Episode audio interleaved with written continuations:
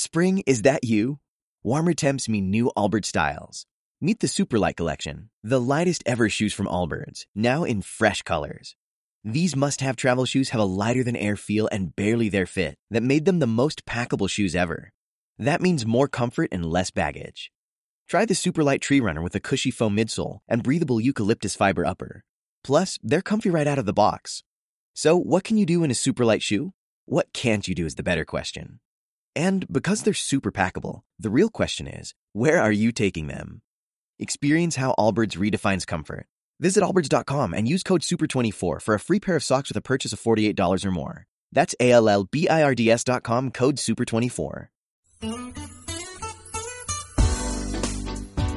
Desde la capital de la República de Guatemala, Iglesia de Cristo Elim Central presenta el mensaje de la palabra de Dios en la voz del pastor general Héctor Nufio. Qué bueno es ser casa del Señor. Quiero invitarle a abrir la escritura en el segundo libro de Crónicas. Vamos a ir al capítulo 7.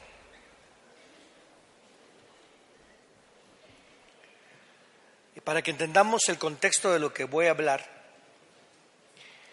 eh, Salomón acaba de inaugurar el templo y antes de inaugurar el templo de Salomón, el que se le llama el templo de Salomón, que David recogió todo lo que era eh, lo que se iba a utilizar para la construcción del templo, preparó los instrumentos, eh, incluso creo que eh, comenzaron a enseñar cómo llevar a cabo la obra. Salomón luego la construye y después de construirlo, él llega y hace una oración y, curiosamente en parte de lo que él habla dice, pero es verdad que Dios, todavía no lo va a leer usted, pero es verdad que Dios ha de habitar con los hombres sobre la tierra, dice David. He aquí los cielos y los cielos de los cielos no te pueden contener, cuanto menos este templo que te he edificado. Es lo que dice Salomón. ¿Será posible que Dios va a venir habitar en un templo si no te puede contener? Entonces quiero que entienda, eh, las paredes de un lugar donde nos reunimos nunca contienen la presencia del Señor. Dios no está limitado al lugar donde estamos. La presencia del Señor no está limitada a Jerusalén. La presencia del Señor está por todos lados. Amén. Está en su casa, está cuando usted sale a trabajar, está con usted siempre. Y continúa eh, hablando Salomón y le dice, continuamente le dice, oh Jehová Dios, no rechaces a tu ungido. Acuérdate de tu misericordia para con tu siervo David. Entonces de inmediatamente Salomón se conecta y sabe que cuando él pide en oración, depende de un pacto ya establecido. No, no sé si me entiende de esto. Cuando venimos a orar al Señor, no venimos, la oración no inicia con nosotros, inicia con un pacto ya establecido. Y el pacto ya establecido está en Cristo Jesús. La pregunta es, ¿será posible que la presencia de Dios habite en un templo? ¿En un templo hecho por los hombres? No. ¿En un templo físico hecho de material humano? No. Me refiero a material de la tierra? No. Pero en un templo hecho por Dios mismo, porque Dios hizo, a, Dios el verbo se hizo carne y el carne habitó entre nosotros. Y ahora la esencia misma de Dios habita en alguien que es el templo, porque Él dijo, voten este templo, dijo el Señor, voten este templo y en tres días yo lo reconstruiré. Y estaba hablando de su cuerpo. En Cristo, Él es. En Cristo, ahí está. Él dijo, yo soy el único, yo soy, yo soy, yo soy. Entonces, hoy damos gracias al Señor porque sabemos que Él es el templo en el nombre de Jesús y que está siendo el templo en nosotros, porque ahora usted es templo del Espíritu Santo y estamos siendo edificados para ser templo de Dios. Le damos gloria al nombre del Señor, ¿verdad? Muy bien. Y luego comienza a orar Salomón en el capítulo 7, por favor. Eh, quiero que note lo que dice Salomón. Y verso 3, vamos a leer el verso 3. Todos los hijos de Israel vieron descender el fuego, porque descendió un fuego sobre el sacrificio, diciendo que Dios aceptaba ese templo. Y la gloria de Jehová sobre el templo, y se postraron con el rostro en tierra sobre el pavimento, y adoraron y dijeron gracias a Jehová, diciendo, porque Él es bueno, porque para siempre es su misericordia. ¿Lo dice conmigo? Porque Él es bueno, porque para siempre es su... De nuevo, porque Él es bueno, porque para siempre es su misericordia. Y luego vamos a leer el verso 6. Los sacerdotes estaban de pie en sus puestos de servicio y los levitas tenían los instrumentos de música de Jehová que el rey David hiciera para dar gracias a Jehová, porque para siempre es su misericordia. Dígalo de nuevo, porque para siempre es su misericordia. Vamos al verso 11, ahí es donde nos vamos a detener. En adelante, al 14 también. Salomón acabó la casa de Jehová y la casa del rey y todo lo que Salomón se había propuesto en su corazón hacer en la casa de Jehová y en su propia casa resultó bien. Entonces Jehová se apareció a Salomón de noche y le dijo, ahora, quiero que entienda que este aparecerse de noche, algunos comentaristas creen que se refiere a un largo tiempo, o sea que por lo menos pasó un año después de que el templo ya había sido construido. Entonces dice, le dice Jehová, yo he escuchado tu oración y he elegido para mí este lugar como casa para los sacrificios. Si cierro los cielos de modo que no haya lluvia, o si mando la langosta para que devore la tierra, o si envío peste a mi pueblo, si se humilla mi pueblo, sobre el cual mi nombre es invocado, si oran y buscan mi rostro, y se vuelven de sus malos caminos, entonces yo oiré desde los cielos y perdonaré sus pecados y sanaré su tierra. Este es un texto que usualmente se malinterpreta o se malaplica, tal vez no malinterpretación, sino malaplica, porque lo usamos tal vez para pedir por un país nuestro lo usamos para pedir por Guatemala, por ejemplo, o por Estados Unidos, o por la tierra donde habitamos. Sin embargo, cuando vemos a quién le está hablando Dios, le está hablando a Salomón. Se está refiriendo a la herencia que Dios le dio a Israel. Y se está refiriendo a Jerusalén, y especialmente a Jerusalén y a, toda, a todo Israel.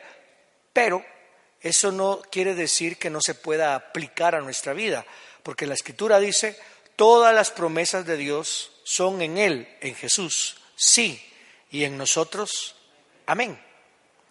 Y cuando habla de todas las promesas de Dios, son promesas dadas a, Jesús, perdón, promesas dadas a, a, Israel, al Señor Jesucristo, a David, a Abraham. Y aquí nos damos cuenta que por lo menos hay cuatro, cuatro pactos que, que se hicieron, que son ¿cómo, cómo, no, no sabría cómo llamarle, pero son pactos incondicionales.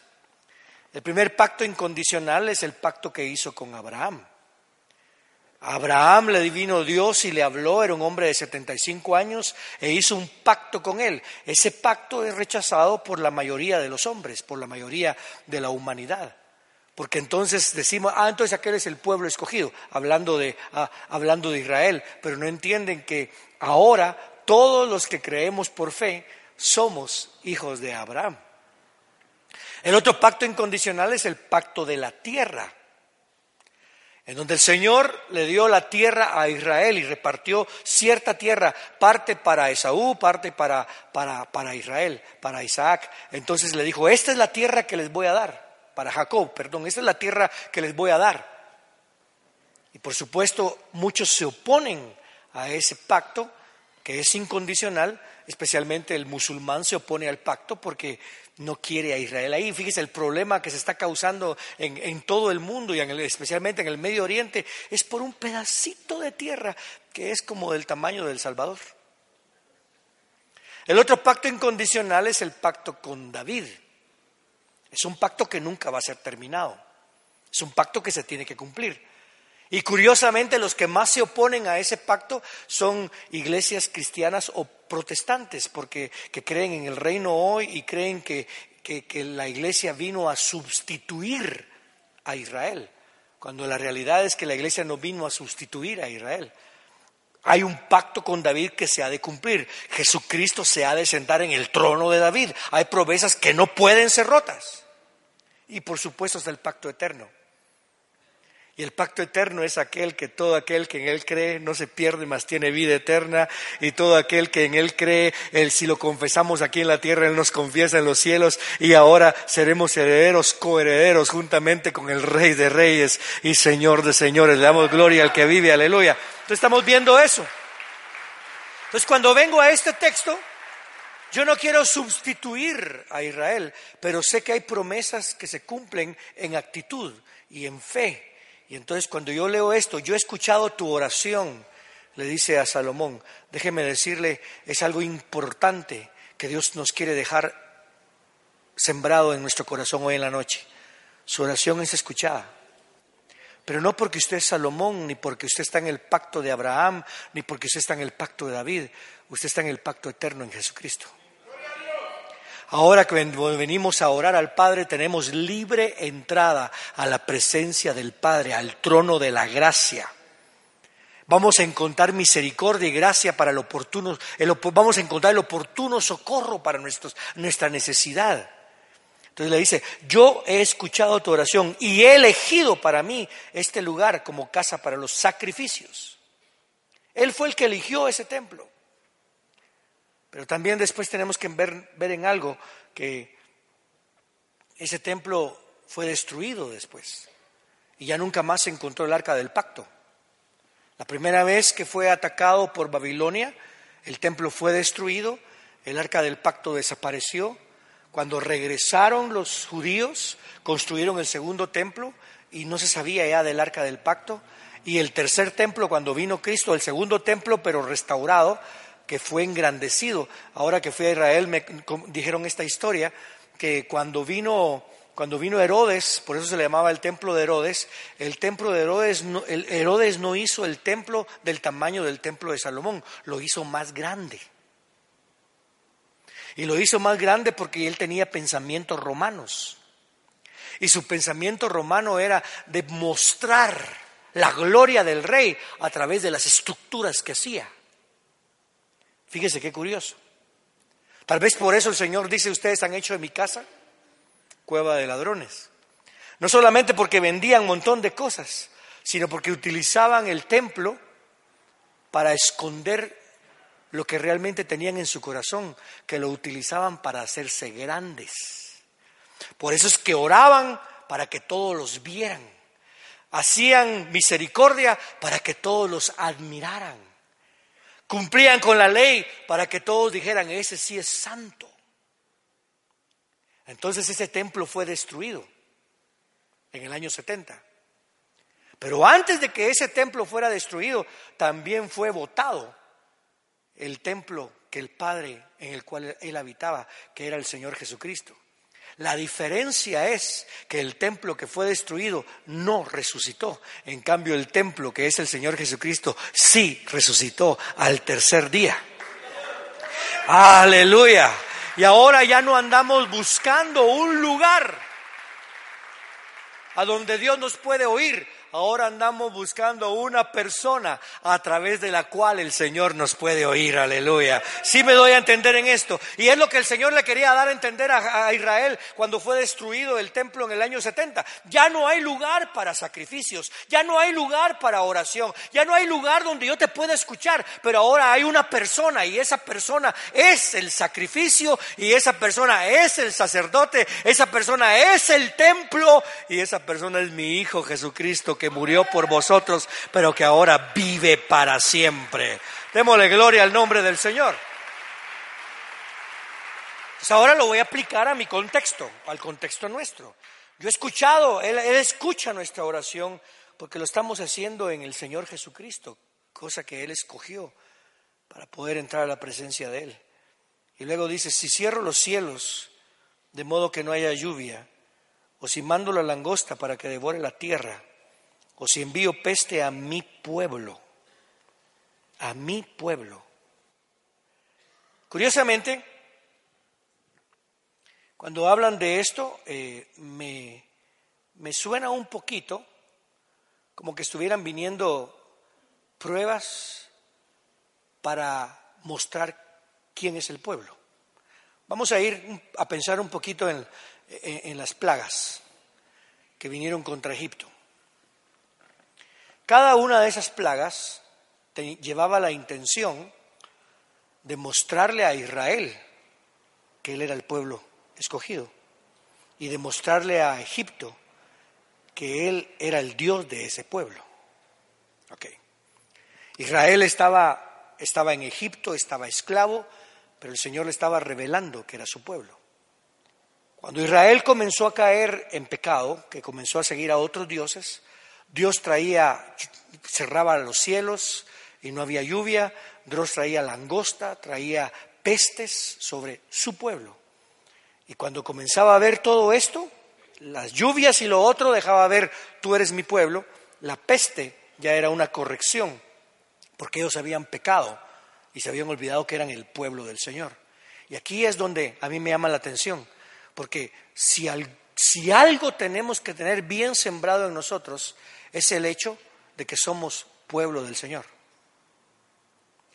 No somos Israel, somos pueblo, porque el pueblo ya no es nada más Israel, el pueblo es judío y gentil. El pueblo es todo aquel que se lanza a los pies del Mesías. El pueblo es aquel que está buscando al único que puede traer paz totalmente a la tierra. Y es el Señor. ¿Y cómo trae la paz? ¿Haciendo hombres buenos? ¿Haciendo hombres nuevos? No. Trae la paz haciendo que los hombres se sujeten a Él. Sí me doy a entender en eso, ¿verdad? Entonces, note esto, pues. Somos su pueblo. Eso tiene que estar bien metido en nosotros. ¿Cómo nos confirma Él que somos su pueblo? La forma en que lo hizo es que le habla primero al enemigo. Deja salir a mi pueblo. O sea, Él tomó la decisión de que fuéramos su pueblo. Él tomó la decisión de que Israel fuera su pueblo. Él tomó la decisión de que nosotros seamos parte de su pueblo. Antes no éramos pueblo, estábamos sin Dios, sin promesas, sin esperanza, sin herencia, pero ahora Él nos ha recogido y nos ha hecho linaje escogido, real sacerdocio, nación santa y somos un pueblo adquirido.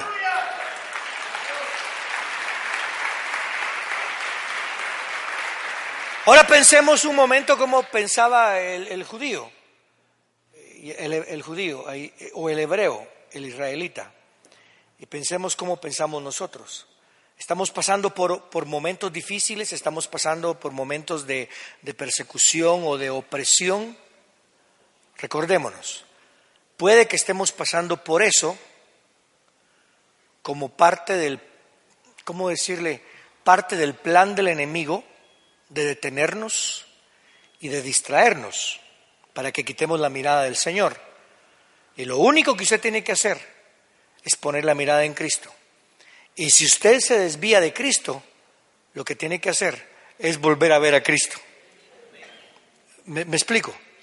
Fíjese pues, si yo estoy caminando sobre las aguas, como mirada en Cristo, pero la tribulación que estoy viviendo, porque créame, Caminar sobre las aguas, como diríamos en Guatemala, es chilero, pero nadie aplaude. ¿Se imagina usted cuando Pablo, si alguien viene ahorita y dice voy a ir a una piscina y voy a comenzar a caminar sobre las aguas y de repente lo miran caminar sobre las aguas, toda la gente diría, ¡hala! ¿Cómo lo hace? ¡Ah! Y todos aplaudiendo y todo. Con Pablo no pasó eso, con Pedro no pasó eso, perdón, con Pedro no pasó eso. Cuando Pedro comenzó a caminar sobre las aguas, se acrecentó el terror en los que estaban en la barca. Estaban temerosos y se imaginan cuando se comenzó a hundir, ¿qué dijeron? Ya sabía yo que se iba a hundir. Bien lo dije yo. Porque la tormenta, todos pensamos que caminó sobre las aguas en aguas calmadas. Y se nos olvida que había una tormenta y que se movían las olas y que se iban de un lado a otro, pero aquel estaba caminando sobre las aguas. Pero nadie aplaudía, nadie estaba contento. Pero él tenía su mirada en Cristo. Pero la tormenta, la intención de la tormenta es que dejaran de reconocer a Jesús. Y cuando dejó de reconocer a Jesús, volteó para otro lado. La única forma de caminar sobre las aguas de nuevo y la única forma de vencer todo aquello que se opone a que usted sea más que vencedor es a través de Cristo Jesús y volteándonos hacia Él. O sea que si usted ha mirado para la derecha o la izquierda, yo le digo, componga su mirada y diga, yo me dedico ahora a ver a Jesucristo, porque Él es mi Señor y yo soy su pueblo. Es lo único. Muy bien. Somos su pueblo. Es algo que tenemos que estar entrando. ¿Cómo, se, cómo es uno el pueblo del Señor? La única forma de ser su pueblo es por pacto. Somos parte del pacto. No puede haber pueblo sin pacto. Cristo dijo, este es mi pueblo, dijo Dios, este es mi pueblo, porque lo iba a llevar al pacto. ¿Cuál era el pacto? Que cuando pasaba la muerte, matando, el ángel matando, cuando pasaba esa presencia matando, él mataba a todo, judío, o gentil. Él mataba a todo, judío, israelita o egipcio. Él iba a matar a todo primogénito, sin importar quién era. A los únicos que no iba a matar eran los que estaban bajo la sangre. ¿Me escuchó? Entonces ellos entendieron que la forma de ser pueblo es por pacto. Si ellos eran pueblo, es porque Dios hizo un pacto con Abraham. Por eso es que cada vez que clamaba Moisés decía, acuérdate de Moisés, perdón, acuérdate de Abraham, de Isaac y de Jacob. Nosotros decimos, acuérdate de nuestro Señor Jesucristo. Acuérdate, porque para siempre es tu misericordia. Entonces, si hoy yo soy su pueblo es porque estoy bajo su pacto, bajo el nuevo pacto bajo el pacto renovado, pero cuando digo renovado es con la intención clara. Le voy a explicar esto de renovar. Lo que sucede es que renovar para nosotros pensamos que es reparar. Renovar, digamos, supóngase que vamos a renovar eh, e-, este lugar donde nos reunimos. Estamos pensando en que vamos a cambiar la forma de la plataforma. Eh, sigue siendo el mismo lugar, pero vamos a. Yo no, cuando estoy hablando de renovar, no se trata de eso, sino se trata, supóngase que esto de repente, eh, por ejemplo, en la, en la, iglesia donde comenzamos, nosotros allá en Chicago, ahora es un, ahora es un restaurante. Conozco yo una, una, una iglesia en New York eh, muy linda, perdón, era una sinagoga en New York muy lindo que ahora es un restaurante. Entonces renovar es regresar al principio y regresar realmente a la voluntad de Dios y regresar realmente a lo que se significaba quién es el rey ahí. Entonces cuando habla de un nuevo pacto, está hablando de un nuevo pacto. El propósito por el cual existimos es Él. El propósito por el cual vivimos es Él. No somos absolutamente nada sin Él. Entonces regresemos a lo que tenemos que regresar. Regresemos a la verdad de quién es Jesús. Y nosotros hemos reconocido Jesucristo es el Mesías. Dígalo conmigo, Jesucristo es el Mesías. Yo confieso con mi boca, dígalo, yo confieso con mi boca que Jesucristo es mi Señor y creo con mi corazón que mi Padre lo levantó de en medio de los muertos. ¿Cuánto le dan gloria al nombre del Señor? Somos, ese es mi pueblo. Él lo inició. Y por eso es que tenemos que entender que Él sacó a Israel con mano fuerte de Egipto y a nosotros nos trasladó del reino de las tinieblas al reino de luz en su Hijo admirable. Ahora, cuando me trasladó, yo seguí en el mismo lugar. Yo acepté al Señor, yo recibí a Jesucristo como mi Señor en un portahelicópteros. Al día siguiente estaba en el portahelicópteros. Usted tal vez recibió al Señor eh, en un trabajo y al día siguiente tenía que ir al mismo trabajo, y o tal vez recibió al Señor eh, cuando usted vivía en una casa y al día siguiente estaba en la misma casa, con la misma gente, en el mismo ambiente, pero ya no estaba bajo el mismo gobierno, ahora estaba bajo el gobierno del Señor Jesucristo. Está, está viendo eso, ¿verdad? Entonces, fíjese bien lo que es el reino. Entonces, Él nos arrancó con mano fuerte. Y por eso cada vez que tomamos la mesa del Señor, tenemos que confesarle a todos, Él nos arrancó. Yo ya no estoy bajo el reino de las tinieblas, yo estoy bajo el reino de la luz en el Hijo admirable. ¿Cuántos saben que están bajo el reino de la luz? Vamos a seguir caminando en eso. Muy bien. Entonces, la palabra mi pueblo me llama la atención. Porque aquí Dios está reconociendo, yo tengo un pacto con ustedes. Pero ahora ustedes tienen que entender que están en mi pacto con ustedes. Yo no tengo pacto con Dios. Yo estoy en el pacto de Dios. Él me escogió a mí, a mí me metieron. Entonces, oiga esto pues. Por eso es que nuestros hijos a veces dicen, es que yo tengo el derecho de escoger cualquier religión. No, usted no tiene religión, usted ya nació de nuevo. Usted, perdón, usted ya nació en el Evangelio. Punto. Perdone. Es que me lo están imponiendo. Si quiere que lo pongamos en esas palabras, está bien. No tengo problema. No tengo ningún problema. Cuando Dios los llevó a, al monte Oreb, les dijo, yo soy su Dios y yo soy un Dios celoso. Ustedes no pueden meterse a adorar a otro Dios porque yo soy celoso.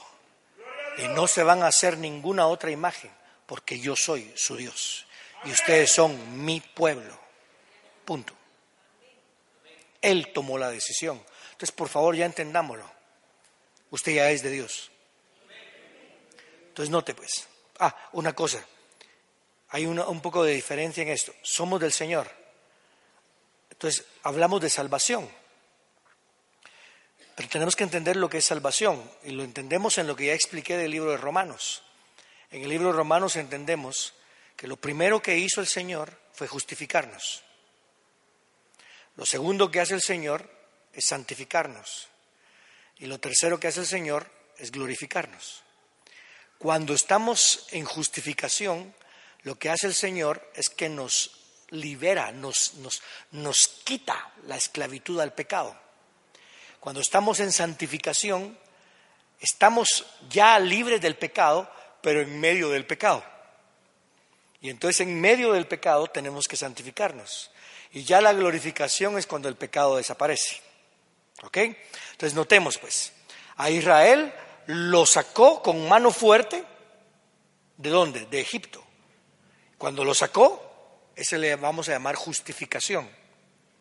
Pero después en el desierto estaban en medio del pecado. Podían adorar a otros dioses, podían, ellos ya no tenían, ya no les hacían, ya no les vendían los ídolos, ahora se los podían hacer ellos y lo hicieron. Ahora se pasaban pensando en el desierto, ay, la comida de Egipto, extrañando el pasado está en medio del pecado, se tiene que santificar. Y después ya es la glorificación cuando Él elimina a todos los enemigos de Israel y lo ubica en la tierra prometida que no es la nuestra, la nuestra, bueno, no, no, quiero decir no es la nuestra, sino que quiero decir es que nosotros andamos buscando una ciudad cuyo hacedor y fundador no es hombre, sino es el Dios Todopoderoso, aleluya. note pues, ahorita nosotros estamos, ya fuimos justificados, ya hemos sido perdonados, ya somos libres pero vivimos en medio del pecado, pero el Señor nos va a sacar del pecado y vamos a ser glorificados. Pero cuando entremos y el Señor destruye todo lo que es pecado, tenemos que pensar en esto. Ahí tenemos que ver que no es lo mismo ser salvos y entrar al reino que heredar el reino. Yo quiero heredar el reino.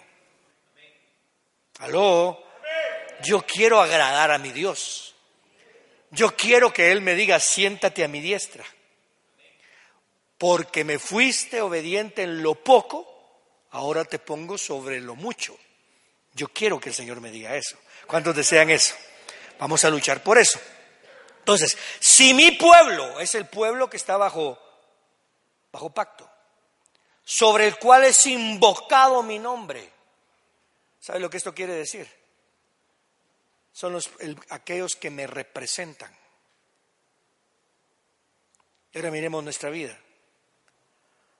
Nosotros representamos al Señor.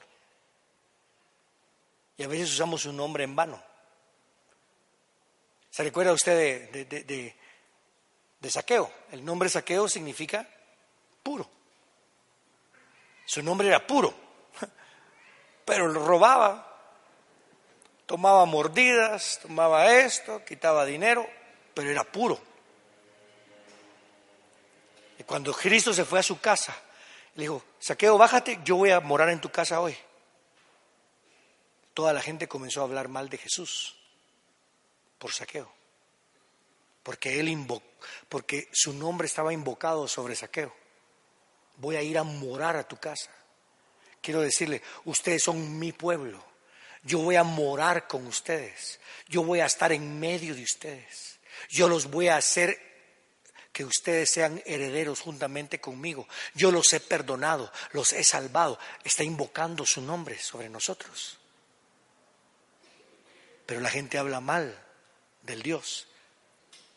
En esa iglesia aprenden, eh, aprenden a hacer esto y aprenden lo otro. Entonces, su nombre es invocado, pero no está actuando bien el pueblo. Entonces viene el Señor y dice, si mi pueblo, sobre el cual mi nombre es invocado,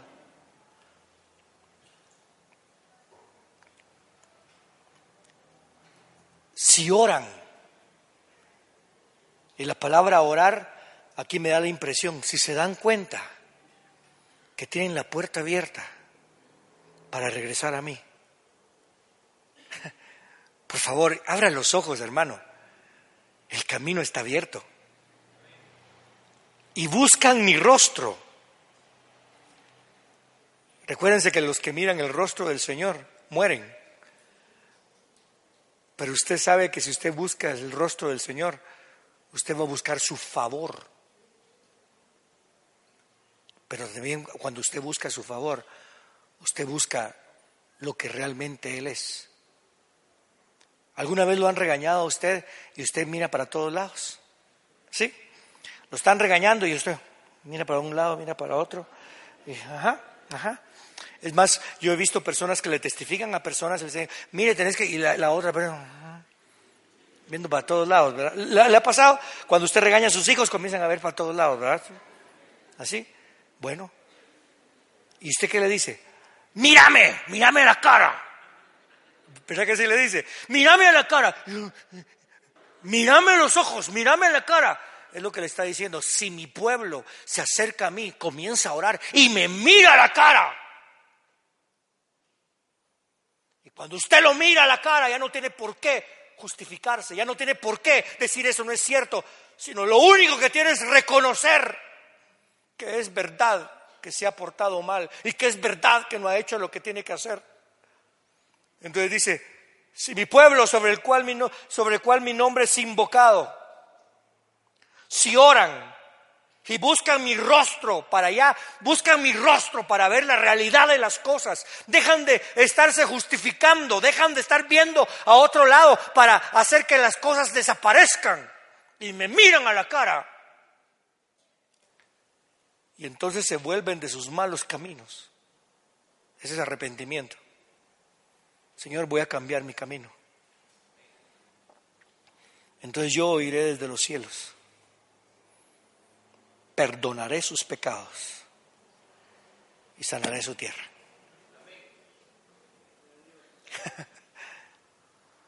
¿Qué, hay de difícil ahí? Realmente nada. Lo único que hay es reconocer quiénes somos. Porque yo no veo cosa difícil. Que dijeran, miren, si ustedes logran subir el monte Everest, en calzoneta. Yo los perdono. Si ustedes logran nadar desde Chile hasta Alaska, los perdono. Si ustedes me sacan 100 puntos en los exámenes que les ponga Albert Einstein, los perdono. Si ustedes logran vencer solo uno de ustedes a 10 mil personas, no. Todo lo que está haciendo es, si mi pueblo reconoce quién es y para quién es y por qué es, solamente tienen que reconocer que son mi pueblo y que yo me quiero glorificar en ustedes. Solamente tienen que verme a la cara. Cuando yo le pregunto, yo, yo, saludo diferente. Cuando saludo le digo, ¿cómo te estás portando? ¿Cómo te estás portando? Ese es mi saludo. Y todos me dicen, bien, bien, re bien, mejor no se puede, me dicen. Entonces, ¿qué les digo yo? Mírame a los ojos. Si reconocemos nuestro camino, miramos su rostro y nos humillamos. Todo lo que quiere el Señor es que usted se humille. ¿Qué más? ¿Qué tan difícil es reconocer? A veces es muy difícil por el pecado. A veces nuestro orgullo es demasiado alto. Y a veces decimos, ¿por qué no sana cuando hablemos de tierra? Yo sé que está hablando de Jerusalén en ese momento, está hablando de Israel, pero hablemos de la herencia, cambiemos y hablemos de la herencia, lo que me ha dado herencia. ¿Qué tanto me cuesta reconocer? Y no estoy hablando reconocer delante de la gente, estoy hablando reconocer delante de Dios. No dice si mi pueblo se comienza a pedir perdón el uno al otro. O si mi pueblo le confiesa el pecado el uno al otro. No estoy diciendo que eso es erróneo. Lo que estoy diciendo es, si mi pueblo me mira a mí, simplemente se humilla. No se está humillando hacia ante alguien que le quiere hacer daño. No se está humillando ante alguien que usted mira de menos. Se está humillando ante el Creador, ante el que todos de todos modos lo va a juzgar. ¿Me escucha? Es que o se humilla o lo humillan. Y simplemente nos tiramos ante Él y le decimos, Señor, yo soy tu pueblo, pero porque tú me escogiste a mí y las cosas van a cambiar. Porque me voy a humillar. Es todo lo que hay que hacer. No dice tiene que ayunar 41 días. No dice tiene que orar 20 horas al día. No dice tiene que hacer esto, tiene que hacer lo otro. Simplemente humíllese.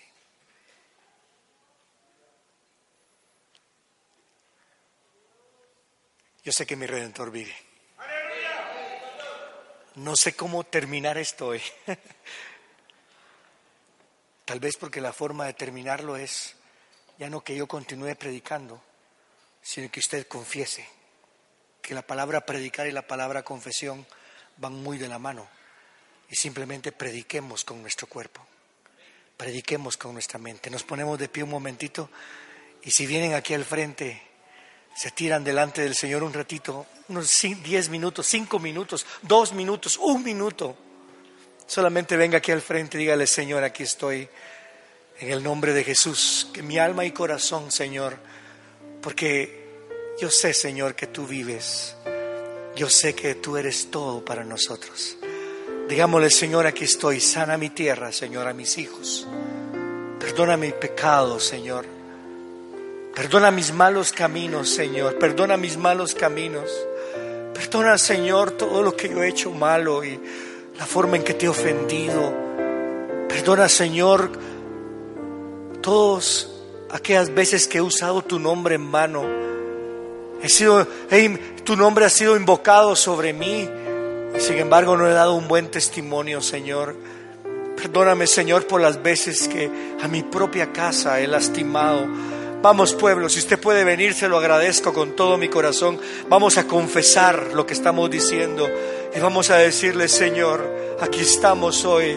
Aquí estamos hoy, aquí estamos hoy, aquí estamos, Señor, aquí estamos, aquí estamos, Señor.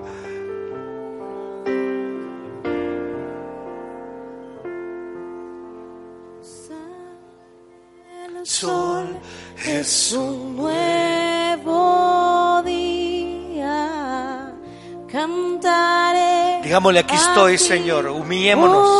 Otra vez, no importa lo Oh, que pase, en ti yo confiaré. Y aún en la noche a ti cantaré. y que mi alma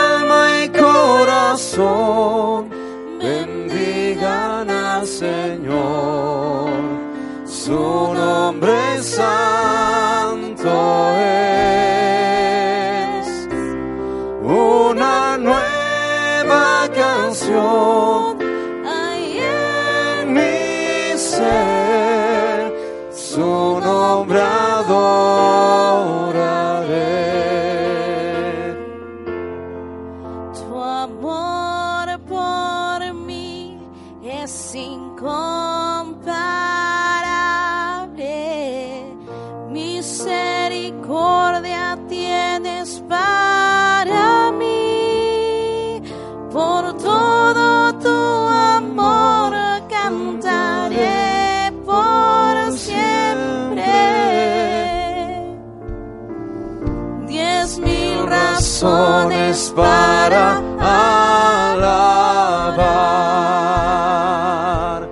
Que mi alma y corazón bendigan al Señor.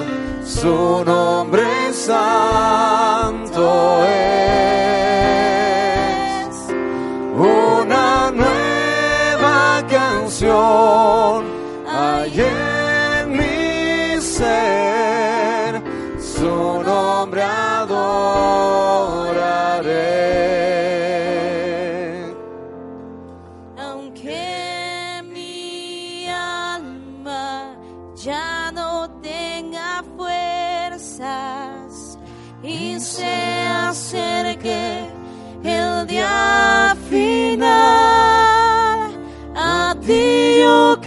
cantaré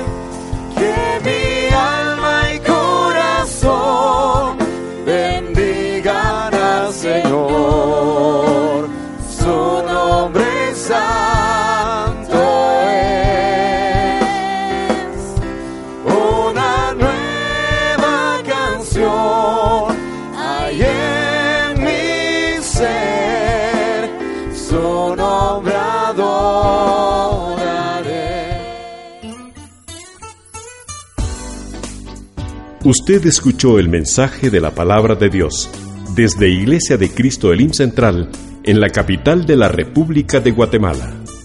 Si desea comunicarse con nosotros, puede llamar al teléfono 2202-2202 o visitarnos en www.elimcentral.org. Muchas gracias por escucharnos. Que Dios le bendiga.